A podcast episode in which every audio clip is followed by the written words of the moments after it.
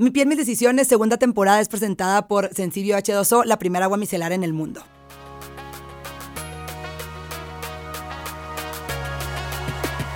Bienvenidos a Mi Piel, Mis Decisiones, segunda temporada. En este episodio estoy muy emocionada porque el tema del que hablaremos el día de hoy es de el emprendimiento en mujeres. Y para este tema tengo a dos de mis grandes amigas del internet, que aparte también, aparte de hacer contenido en internet, también han emprendido fuera del internet, que son Rebeca Mendiola y Ana Zarelli. Entonces cuéntenos un poquito de quiénes son ustedes para los que nos escuchan. Hello, hermanes. Me está encantando compartir este espacio aquí porque obviamente nos echamos la chisma antes de empezar aquí, con Aquí el sí, podcast. apenas nos van a escuchar, pero nosotras ya, ya venimos largo y tendido. Es correcto. bueno, pues yo soy Rebeca Mendiola, por si todavía no me conocen, hago contenido YouTube, Instagram, pues en general redes sociales, lifestyle, moda, soy asesora de imagen, maquillaje, me encanta todo este mundo del beauty y todo el guateque. RT. Ay, de que- lo mismo. Sí, lo que dijo ella. No, me dedico también a crear contenido de belleza y moda en internet, YouTube, Instagram y a la par también tengo una empresa de accesorios de piel de nopal aquí en México. Y tú cuéntanos también cuál es tu, tu emprendimiento aparte de todo esto. Ay, Dios mío. Bueno, yo tengo un healthy bar en Veracruz. Yo soy de. Veracruz, orgullosamente bien, jarocha. Tengo este restaurante saludable y también tengo una línea de maquillaje. Ok, me encanta. Bueno, entonces aquí ya pudieron escuchar el emprendimiento que tienen aquí estas dos personitas que tengo al lado de mí. Quiero empezar este, este episodio con este dato que yo me quedé un poco impactada, la neta, les voy a decir la verdad, que aquí les va. Solo dos de cada 100 mujeres trabajadoras tienen ingresos superiores a cinco salarios mínimos al mes. Que, el salario, que los cinco salarios mínimos son de 21,255 pesos mexicanos. ¿Qué opinan de este dato? Yo, rayos. Siento que es necesario dos de cada 100 mujeres. O sea, e- Sí. es muy poco. Demasiado. O sea, quisiera decir que me sorprende, Pero pero no. no. O sea, realmente es Me como. Ajá, ajá, ajá. Lo escuchas y dices como, no me sorprende, como que igual no, no sabíamos el dato exacto, pero sí, sí es muy creíble y muy triste, ¿no? Dejando este dato por aquí, obviamente podemos entender que la creación de contenido puede ser, es una alternativa, porque la creación de contenido sabemos que también cuenta como un emprendimiento, ¿no? Ahorita. Ahorita vamos a entrar más en el tema, pero me gustaría que, para que las conozcan más y demás, quiero que me cuenten cómo comenzaron ustedes a crear contenido principalmente, después hablaremos de su emprendimiento. Ahorita cuéntenos del contenido, por favor. Uy, uy, uy. Pues yo era un, era un pequeño polluelo. Creo que tenía 16, 17, iba en la prepa y realmente en ese momento nunca lo vi como un emprendimiento. Era como que yo consumía mucho, o sea, mucho, mucho contenido, veía un chorro de videos y un día así yo dije, ¿y yo por qué no? Yo no tenía idea, ¿eh? ni creas que y ya así la planificación, ¿qué voy a hacer? ¿Qué voy a hacer? No tenía idea. Yo solo sabía que quería y así fue como empecé. Pero, o sea, en un principio justo, creo que es lo que pasó, que no lo vi como un emprendimiento. Claro. Hoy por hoy sé que lo es, pero fue como, pues a ver qué pasa, ¿no? Vamos a ver. Sí, creo que en mi caso fue igual y creo que muchos de los creadores de contenido, cuando empezamos a crear contenido, genuinamente te gusta, te apasiona. Para mí era mi hobby, salía de la universidad y voy a hacer mi video semanal de YouTube. ¿Por qué? Porque me gustaba. Entonces siento que no tienes esa presión de como cuando empiezas un negocio un poco más tradicional de y tengo que sacar y los números rojos y no sé qué. No estás pensando en sacar números, estás, me estoy divirtiendo, que siento que es la diferencia que la gente no lo ve emprendimiento. Pero hermanos, hombre, no, que no, no. no, está peor. O sea, a veces digo, ay, porque no tengo un salario fijo. Sí, le invierto más tiempo que a un trabajo, porque realmente sí se convierte en un trabajo y, y no hay un sueldo fijo. Sí, creo, porque sí, la verdad es que es cierto. O sea, creo que especialmente las personas que comenzamos. ¿Cuánto tiempo llevas en internet tú, Rebeca? Desde finales del 2014. ¿Y tú, Ana? También, ¿no? Hace rato. Eh, eh, cinco años, voy a cumplir seis este diciembre. Perdón, Sí. este, este verano, sí, Sí, seis. entonces creo que especialmente las personas que comenzamos hace mucho tiempo, yo por ejemplo empecé en internet desde 2011, pero yo no empecé a comercializar mi contenido hasta el 2016, por ejemplo. Entonces, eh, creo que es un, para las personas que empezamos desde hace mucho fue un consecuente y no fue algo como que lo planeamos. Creo que ahorita, ya que sí se sabe, creo que ahorita pues ya hay más conocimiento que sabemos que las redes sociales son un negocio también. Creo que ahorita los nuevos creadores sí lo hacen un poquito con un poquito más de conciencia. Pero cuando yo empecé, yo ya sabía que era un negocio, porque yo empecé Sí. como en el 2017, 2018 más o menos. Pero lo, pero lo hiciste con conciencia o no? no, yo sabía que era un negocio y mi sueño era, si eventualmente, Eventualmente. esto se hace mi trabajo, Ok. qué padre, pero nunca con esa presión de, ya monté mi restaurante, ya tengo Claro. todo, tengo que pagar nóminas y no he sacado. No tienes esa presión sí. porque empiezas, pues tú editando, tú haciendo y te gusta. Y cuando algo te gusta, no se siente trabajo, Sí, siento sí, yo. Y también siento que empezamos chiquitas, entonces Claro. a esa edad a veces no tienes tanto la mentalidad de que necesito generar, generar, como que pues estamos en otra etapa, yo, yo seguía estudiando, digo, estaba en la prepa y Y realmente cuando empecé, nunca jamás, o sea, nunca, nunca, nunca me imaginé que pudiera hacer un trabajo. O sea, sí sabía que ya había gente Claro. que vivía de Pero esto. no la magnitud. Sí, no, lo yo lo veía más, o sea, yo sí estaba segura que quería llegar como a más Claro. personas, que conocer Claro. como personas en, en el internet, pero nunca pensé que fuera a vivir de esto, o sea, no es que no quisiera, ¿verdad? Sí, pero, claro. o sea, como que no dimensionaba, nada más era como por, como dice Ana, como por gusto, así, diversión. Ok, ok, sí, yo también creo. A ver, pero entonces, ¿cuándo creen que fue cuando tomaron la decisión consciente de, ok, sé que de, este- de esto se puede ganar dinero, voy a empezar a, comercializar, a comercializarlo ya un poquito más? No sé, por ejemplo, yo empecé a, a como planear mejor mi contenido, o sea, sí dije, como quiero que esto sea algo a largo plazo, entonces voy a empezar a planearlo más, me lo voy a tomar un poquito más en serio. ¿Cuándo fue el momento en el que ustedes dijeron eso? Híjole, es que fíjate, yo empecé finales del 2014, pero yo estuve tres años haciéndolo por amor al arte. O sea, a mí nada más me veía mi mamá y mi abuela, no más, y mi novio, así. O sea, nadie más me veía. Yo lo hacía, pero yo era puntual, de, o sea, yo era... ni siquiera era como que te refieres a que no tenían ta- tantas vistas. No, no, no, tanta nada. Haz de cuenta que en los primeros tres años de YouTube yo tenía 16 mil seguidores. En tres años. Ok, Entonces ok, fue hasta el, sí, fue hasta el 2017 que en un mes como que tuve mi primer video viral en la historia y en ese mes todos los videos que subí se hicieron virales. Entonces de noviembre a diciembre llegué a los 100 mil, así de, de 16 mil a 100 mil en 30 días. Y ya ahí empecé a crecer y entonces fue cuando empecé a darme cuenta que más números como que sí implicaban tanto más responsabilidad como más oportunidades. Pero Claro. antes de eso era como así nomás, por amor al arte. Sí, que mi diversión. Ajá, ajá, mi hobby, no, mi disfrute. Claro, creo que para mí fue, yo había intentado ser eh, youtuber desde antes, desde que estaba en la prepa, subí mi primer video, pero yo ahí tenía muchas ideas limitantes mías de subí un video y yo pensé que iba a ser éxito rotundo el primer video, vistas todo, te das cuenta que tienes una vista. Y luego en esa época que todavía un poco menos influencers o creadores de contenido como lo hay ahorita, la gente también en la escuela era ingasana, o sea, porque tú y no sé qué y todo y como que y la Naked Palette y para qué haces videos y yo así como porque me gusta y, y genuinamente me llegó a afectar y dije, ¿sabes qué? Esto no pegó, adiós lo dejé. Sí.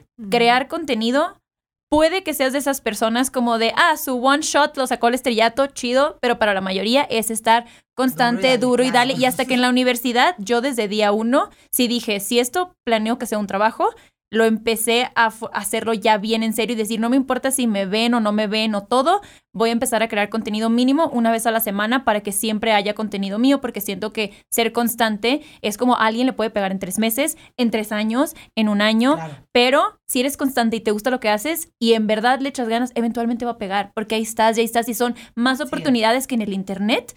Eh, Oye, ¿sabes qué? Este video se gustó, se hace viral. Entonces, entre más subes, son más oportunidades que el internet te dice, el algoritmo, chica, este fue el viral. Además vas aprendiendo, o sea, como Sí, a conocer claro, a la dando audiencia. El rollo. sí. Porque ciertamente la gente es cruel. Yo me acuerdo que cuando empecé en la prepa tener un amigo, digamos, amigo muy dudoso, que una vez me dijo así, que es que ¿para qué lo haces? O sea, nunca vas a pasar a 5 mil seguidores, ¿para qué lo haces? Y yo así con mi corazón roto. Pero es justo lo que dice Ana, o sea, como que con el tiempo vas aprendiendo y creo que justo entender la, la audiencia y ver qué pega es clave. No, y mi exnovio, nunca se me va a olvidar. Ana, me bulean mis amigos porque tú haces videos, ya no hagas y ¡Qué yo. horror! ¿Qué? Ah, bueno, ¿Sabes? ah, bueno. claro, uno también aprende de amor y muchas tú cosas. y que, o sea, uno va aprendiendo con todo y simplemente va tomando su caminito y uno va decidiendo qué hacer. Y lo importante es que no te fijes en lo que los demás dicen. Creo que es lo más importante de crear contenido porque obviamente todos tenemos altos y bajos, Sí, pero claro. es, para mí sí fue importante en ese momento tomarlo como trabajo. Para cada quien puede ser tres años después, un año después. Para ti, cuando tú dijiste ya lo quiero hacer en serio, Sí. cuando te nazca. Cuando te nazca decir esto es en serio y esto es un trabajo y te pongas las pilas. Y bueno, ya después de que nos contaron toda su historia en el internet, ¿cómo fue que tomaron la decisión de comenzar un negocio fuera del internet? Que ahora, que como tú, Ana Zarelli, con la, obviamente Ansarelli Zarelli, o con Fit and Crunch, tú, Rebeca. A ver, dime tú, Ana Zarelli, primero, por favor. Pues de hecho yo estudié diseño industrial, yo estaba en la carrera de diseño industrial, entonces para mí también siempre era un sueño crear un producto. Yo sabía que quería crear un producto, entonces como las cosas se fueron dando, también tuve un vino fallido, a mí me gusta crear, entonces para mí siempre era, me nace crear, quiero hacer algo, fue parte de la carrera y sentí que me ayudó mucho en empezar en redes sociales Claro. para poder entender el marketing, una comunidad, cómo funciona y luego ya aventarme a, ok, ahora logística, un producto, un algo, ya el producto ya no soy yo. Entonces para mí esa fue mi experiencia. Ok, me encanta. Tú, Rebeca, Dios. ¿cómo, cómo tomaste esta decisión? fue, fue curioso, mira, yo creo que todo inició porque eh, inicié la vida fit, como que me empezó a gustar como que este Ok. mundito de cuidarme y así, y realmente de verdad se vuelve bien complicado, quieres salir a comer y dices, "Uta, ¿dónde? Sí. No, entonces como que creo que la idea surgió ahí, de hecho este De negocio... propia. Exacto, es, es con mi Ok. novio, con, con mi prometido. El anillo para que lo vean en video. No le quite título. Bueno, la idea empezó con él justo por eso, porque como que más yo que él, pero empezamos como en esta vida fit y eso, buscaba yo como que pudiéramos cubrir una necesidad que nosotros estábamos teniendo en este momento. Si tú me preguntas, ¿era tu sueño tener un restaurante? O sea, quizá nunca me lo había planteado en la vida, pero cuando empecé a ver como que esto me, me, me hizo mucha ilusión. Y obviamente ya teniendo una base en redes sociales, sí es como un súper privilegio, es un Claro. su- una súper oportunidad. Y no sé, era algo como que hacía mucho parte de lo que yo estaba haciendo, de lo que la gente veía de mí en redes sociales, que sí recetas saludables, que sí ejercicio, que sí lo otro, como que tenía mucha coherencia y dije, pues mira, no sé nada al respecto, pero vamos a intentarlo. Y así nació el poderosísimo Fit and Crunch. A ver, y ustedes ahorita que nos cuentan de cómo empezaron a emprender y demás, eh, ¿han escuchado ustedes hablar del síndrome del impostor o la impostora? Que de hecho ahorita me arroja, me arroja aquí en internet las cifras de que este síndrome afecta muchísimo más a las mujeres que a los hombres. Yo no sabía esto. Y ustedes allá en su casa se preguntarán qué es el síndrome del impostor, si no saben, o de la impostora. Es este, como cuando te autosaboteas, cuando crees que todo lo que estás haciendo no es suficiente o no te crees capaz de hacer X o Y, ya sea en un negocio, en tu vida personal, en tus relaciones interpersonales. Entonces es como este, el no validarte y el no creerte capaz de poder hacer X o Y. Ustedes que empezaron este emprendimiento que no era el de redes sociales y demás, ¿alguna vez han sentido el síndrome del impostor o han escuchado hablar de él? Yo, yo, sí, o sea, creo que a lo mejor en su momento no tenía como el término así tal cual, pero sí, o sea, creo que es muy normal sentir como esta inseguridad o este, esta sensación de, ¿y si no la doy? ¿Y si no lo logro? ¿Y si, y si, y si no? Es, es como parte del miedo de emprender, creo Claro. yo, pero sí, sí, yo, yo creo que sí. Yo creo que todos lo llegamos a sentir. Lo mismo como decías, tal vez no el término de, oh, soy el síndrome de la impostora. No, no así, pero que todo el mundo me diga, wow, te está yendo increíble y tus bolsas están en palacio y qué padre. Y yo diciendo, es que no me siento suficiente y como dices, me siento impostora porque todo el mundo cree que la estoy armando y, Y yo no- no me siento así claro. y pasa y la neta yo sí lo hablo en terapia y siempre es lo mismo de y es que eres muy dura contigo misma y yo llorando en terapia ay, ya sé entonces siento que no por no tener el término siento que todos lo llegamos a vivir en algún punto de nuestras vidas Sí, especialmente cuando estás haciendo algo nuevo. No sé, a mí también me ha pasado mucho como que muchas veces siento que, que, que no, sé, que no sé hacer nada. O sea, y la justo cuando la gente te da como estos reconocimientos, yo digo de que, uy, ¿por qué me dices? Ojalá en realidad yo me creyera lo que los demás me están diciendo. ¿Por qué creen que eso nos afecta mayormente a las mujeres? ¿Cuál creen que sea como el factor? Me, parece una- un, un dato importante. No sabía yo esto del por qué nos afectaba, pero ¿ustedes qué creen? Yo siento que es como parte de ya eh, nuestro sistema sociocultural, o sea, de lo que estamos acostumbradas a escuchar a lo largo de toda la vida, micromachismos y comentarios que por el hecho de ser mujer estamos limitadas a hacer Claro. ciertas cosas o, a, o a lograr eh, ciertas metas. Siento que va muy por ahí, creo que tiene mucho sentido que por esa parte nosotras seamos como las más afectadas, porque al final a los hombres siempre les aplauden y de que, ay, qué padrísimo, qué Sí, fregón, claro. no sé qué, y con nosotras siento que sí cuesta un poquito más esa parte y por lo mismo pues nos cuesta más como creernos que de verdad lo que estamos haciendo es muy valioso y está muy padre. Claro, porque si una mujer reacciona, ya estás reaccionando, pero si un hombre es un, todo va a estar bien, sabes de que, ah, todo va a salir, entonces Y las es, mujeres dicen, no aguantas. Ah, no Ajá, aguantaste. Sí, exacto. claro. Entonces, que tiene que ver. dramática. Tiene que ver muchas cosas. Y, sí, sistema. también le puede pasar a los hombres, claramente, Sí, pero yo claro. creo que sí, por más que le pase a las mujeres, también es por, sí, lo que dices de la La sociedad. presión. Sí, Sí, por, la por todo presión. el sistema en el que vivimos. Sí, como soy mujer, no puedo llorar, pero como no puedo llorar, me lo estoy aguantando, pero la estoy pasando horrible, pero todo el mundo y tengo que sentir que le pruebo a la gente y al final no le tienes que probar nada a nadie, es a ti y es lo más difícil. Entonces, ¿qué tan ti. impor- Entonces, ¿qué tan importante dirían ustedes que es el sentirte segura eh, al empezar un, a un emprendimiento? ¿Creen que es algo esencial o realmente no? No, yo siento que no, porque siento que mm, van a ser muy contadas las personas que realmente se lancen a emprender algo así, mira, con la seguridad y con Claro. el éxito en el bolsillo. O sea, realmente creo que a la mayoría nos pasa que te lanzas a hacer las cosas con un chorro de miedo. O sea, dices, híjole, tienes como que esta sensación de, y sí, sí, sí, no, pero sí creo que lo importante es inseguro o muy seguro que te lances a hacerlo, porque al final del día nunca vas a saber qué pasa hasta que lo haces. Claro. Y bueno, ya te diré yo, terminas aprendiendo un chorro, te tropiezas, no pasa nada. No. Aparte también creo que nunca existe como este momento perfecto, ¿no? De, de, de emprender. Sí, no, claro que no. No. Yo también estaba de que es que es pandemia, ¿quién me va a comprar una bolsa? Y yo, y si no es pandemia, es que ha sacado una nueva colección, o alguien algo, o yo tengo algo, y es un, ya, aviéntate, no hay de otra. Como Entonces- que, y, y lo importante siento yo que es tomar decisiones por amor y no por miedo. Y es algo que repito Claro. mucho y como en otras cosas, porque todos tenemos miedo. Claramente el, hey, no voy a sobrevivir un sueldo fijo, no voy a tener seguro de gastos Obvio. médicos, yo no sé cómo voy a pagar la renta, claramente yo no lo sé. Pero no eso, no voy a tomar una decisión porque me dé miedo. Eso voy a tomar una decisión por amor porque yo sé que sueño con tener mi empresa de accesorios, me encanta la moda, me encanta el maquillaje. Entonces, todos tenemos miedo, siento que es normal, nada más Sí. es dejar de tomar las decisiones por miedo. Los emprendimientos al final del día son saltos de fe, creo yo. Sí, 100%. Yo creo que son actos de rebeldía, también lo diría yo, de que siento que el el emprender es algo, es, es, una- es algo también muy valiente, creo que es definitivamente. Entonces, creen que, a ver, obviamente para emprender sabemos que se necesita dinero, eso es lo, esencial. Desafortunadamente se necesita dinero y ganas, obviamente. ¿Creen que también necesitas apoyo mo- emocional y moral al momento de emprender? Como para no, que no dejas que estas ideas en tu cabeza te ataquen. Claro, emprender es un matrimonio. Tú te dirías, ah, me voy a casar en un matrimonio donde nada más me den dinero, pero no me den apoyo emocional ni nada. Claro que no. Genuinamente es un matrimonio. Ya tengas socios o no tengas socios, es tu bebé, nunca va a descansar. Algo pasó a las 3 de la mañana, ¿quién se tiene que aventar? Tú eres responsable, tú eres el papá. Te avientas tú a ver la fuga o qué pasó, o quién robó, o quién hizo, a ver cómo le hace, ¿sabes? O si la regó el de finanzas, pues al final no es empresa, ni modo. Take accountability de que, pues tú eres la dueña y ni modo, vamos a ver cómo lo solucionamos. Sí, creo que al final del día, por muy organizado que estés o tengas toda tu metodología, cuando emprendes nunca estás al 100% preparado, Preparado, para las cosas que pueden suceder, ¿no? Y más cuando te avientas a emprender en un rubro que es nuevo para ti, que no conoces. Y, y sí, pasan mil cosas, pasan mil imprevistos y tener como las personas correctas a tu lado, igual, no- como dice Ana, no, la que tiene que resolver eres tú. Pero el simple hecho de tener como que ese apoyo moral de que, bueno, no pasa nada, sí se puede, vamos, no sé qué. Sí, yo el sí acompañamiento Sí, es crucial.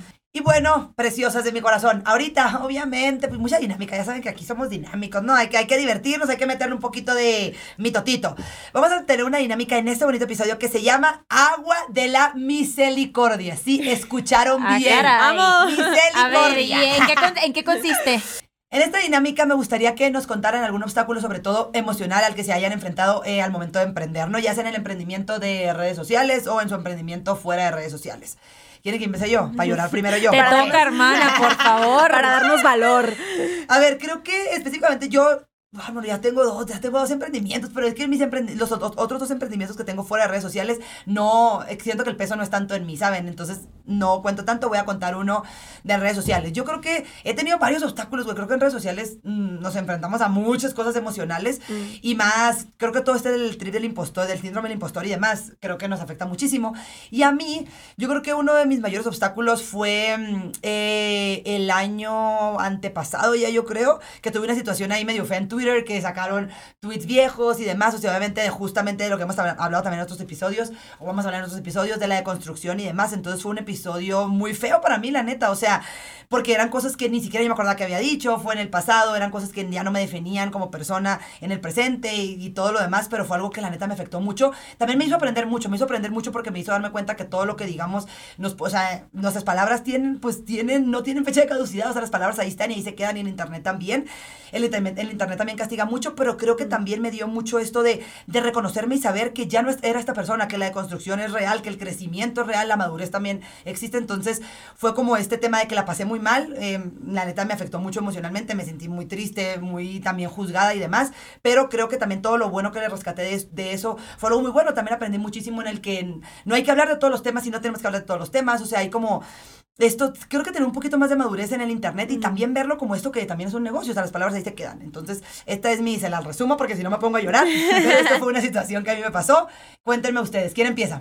Híjole, ¿quién, quién, quién es el más de valor? Tú, hermana, por favor. Bueno, yo tengo dos. Eh, una es justo del el emprendimiento del Ok. restaurante y la otra es del emprendimiento de redes. Voy a empezar con la que fue primero, que fue el emprendimiento de redes.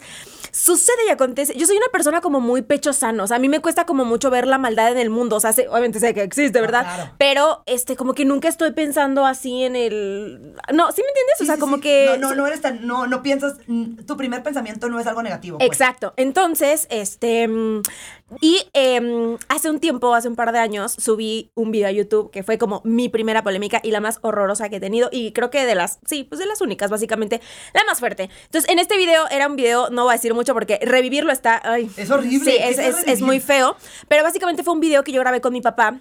Eh, y unos bikinis. Mi papá y yo, pausa, somos íntimos. O sea, yo mi papá lo amo, lo adoro. Es el ser humano más espectacular del mundo. Somos súper unidos. Vivo en Veracruz, calor. En mi casa tengo alberca. Entonces, toda la vida, como para mí, ha sido muy normal esta cuestión pues, de que mi familia me vea en traje de baño Sí, claro. se me ocurre grabar este video y entonces descubro que más allá de mi burbuja eh, y digamos el privilegio que tengo de, de tener una relación tan bonita con mi papá, Claro. hay mucha gente que no. Entonces en ese video reflejaron muchas cosas que ahora entiendo era como tema personal de otras sí. personas, pero fui severamente atacada, Y criticada, juzgada, sí. juzgada de una manera. Y, y lo más doloroso fue que no fue solo yo, o sea, las cosas que a ti te pasan, pues tú, tú pechugas, tú te aguantas. Pero ya era como, se metieron mucho con mi familia, claro. con mi papá. Fue, fue algo muy, muy, muy, muy, muy, muy, muy cañón. Entonces creo que esa- ese ha sido como uno de los episodios que más de, más de piel gruesa me han hecho en redes sociales y, justo es como que, como decía Navi, le aprendes como a.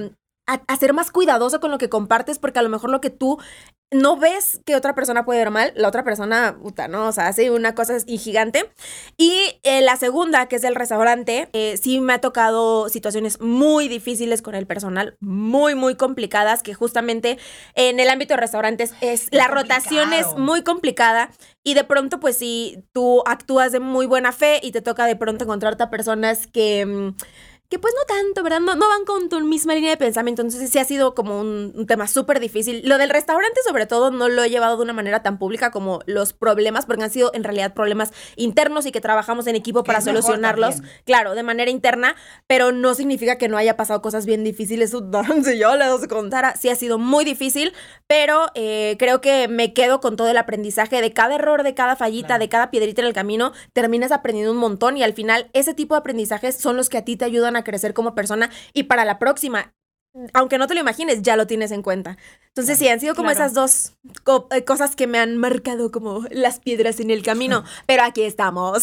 Claro, todos sobreviven, o sea, nadie se muere de adelante, ¿sabes? Como que nadie se muere por un escándalo o por algo así, Claro. es como seguir adelante. Y algo que noté en común de las dos es que decían cuidar mucho lo que subo o las Mm. palabras que digo Claro. o el cómo lo subo para intentar que a veces no nos damos cuenta que la forma en la que lo decimos afecta Sí. inconscientemente afectamos a muchas personas. Claro. Eso para mí también lo noté en común de las tres. El que digo en internet, yo, mi primer emprendimiento fue una marca de vinos y para mí ha sido de lo más traumático que he vivido en mi vida Claro. porque lo hice públicamente con millones de personas al mismo tiempo por meses diciéndome estafadora, horrible, Horrible. no vales, eres lo peor. Y si te lo dice tu familia ya te sientes mal, si te lo dicen en la escuela ya te sientes mal, ahora con millones de personas y que afectara mi trabajo, el no poder hacer y me di cuenta. Nunca mi intención ha sido ser como cruel con la gente, pero después de que yo estuve del otro lado en un emprendimiento, yo me dedico a hacer reseñas de maquillaje en internet y nunca he sido grosera, nunca he eh, atacado a alguien personalmente, pero a veces me daba cuenta que en lugar de decir, ¿sabes qué? Esto no me gusta y para mí no funciona, o en esto está horrible, no pasa, no sé qué, y digo, las palabras Sí. afectan y la forma en la que lo digo nunca fue mi intención, pero imagínate cómo el emprendedor o la persona que hizo tal vez esa paleta de maquillaje que diga, qué horrible, en lugar de, ¿sabes qué? Estos bordes siento que les falta un poco de calidad, no sé qué, hay formas de decir las cosas, Claro. porque cuando Son uno dice modos. la verdad sin tacto es crueldad. Entonces, ahí es donde la neta, yo me di cuenta, mis palabras afectan mucho y yo nunca quiero que nadie viva lo que yo viví y eso fue también de lo que más me llevé, más aparte de todas las cosas de que em, envíos y que logística y que cofepris y que todo, no, pues obviamente eso creo que todos aprendemos Sí, bajo la marcha y todo el mundo la va a cagar, la neta. ¿Sabes qué creo que es importante añadir? Digo, ya que las tres nos dedicamos como Sí. a este medio de las redes sociales, es que cualquier emprendimiento es, es complicado. Es Claro. difícil porque te adentras en un mundo que no conoces. Pero cuando emprendes, siendo una persona, digamos, pública o con seguidores en redes sociales, es un arma de doble, de doble filo muy, muy Sí. cañona. Porque por esta parte tienes la gran oportunidad y la gran bendición de que tienes una comunidad que confía en ti, que te quiere y te respalda. Pero por el otro lado, tienes también mucha, como muchas personas Mucha con la presión. expectativa de lo que va a suceder. Entonces, si un emprendedor que va empezando se equivoca, es como, pues normal, va empezando. Pero si tú, como, llamémoslo, influencer, emprendes y te equivocas, tienes como muchas más miradas Claro. encima, como muchas más personas horrible. juzgándote y muchas más personas esperando que todo sea perfecto. Y pues de pronto, eh, pues también estamos aprendiendo, ¿no? Le estamos como que intentando. Entonces, es un arma de doble filo muy, muy cañona. Pero como decía Ana, a todo uno sobrevive. Y, y yo me quedo con la parte bonita. Y bueno, ahora sí, dicho esto que nos quedamos con las cosas buenas, vamos ahora sí a purificar todos nuestros pecados con el agua micelar. ¡Empápanos! ¡Hermana! Si tú solo estás escuchando y no lo estás viendo, imagínate agua micelar caer sobre ti en estos momentos. Anabile como Sí, bautizándonos con el agua. Estoy bautizando. Ay, los miedos se van, se van, amigos. Ya me siento, mira, renovada, fresca. Ahora que ya hablamos obviamente de la parte emocional, triste, dolorosa, quiero que me cuenten ustedes qué fue lo que las inspiró para emprender. Ahora sí pasamos a la parte bonita. ¿Cuál fue esta inspiración que dijeron, yo quiero hacer algo fuera de redes sociales, quiero llevarlo a la realidad? Siendo 100% sincera, yo lo vi de dos partes. Uno, era mi sueño desde que entré a la universidad en la carrera, crear algo.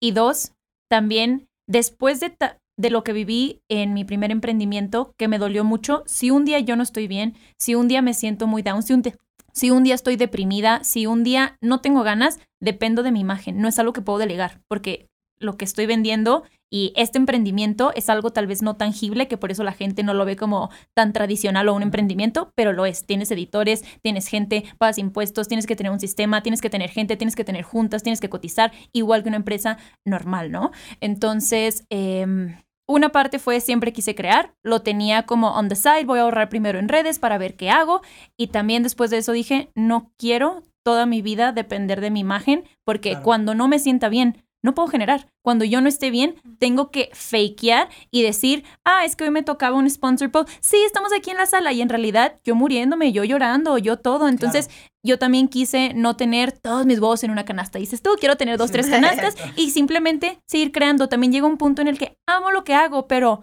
¿qué sigue? Y simplemente esta, esta cosita dentro de quiero hacer algo más. Y así va fluyendo y nunca sabes. Ahorita hago bolsas, nunca sabes. Tal vez luego termino otra vez con vinos o algo o regreso full redes. Tenemos nunca que regresar bueno, de los vinos. Ay, es que amamos el vinito. Ahorita sí, va a pasar va a pasar.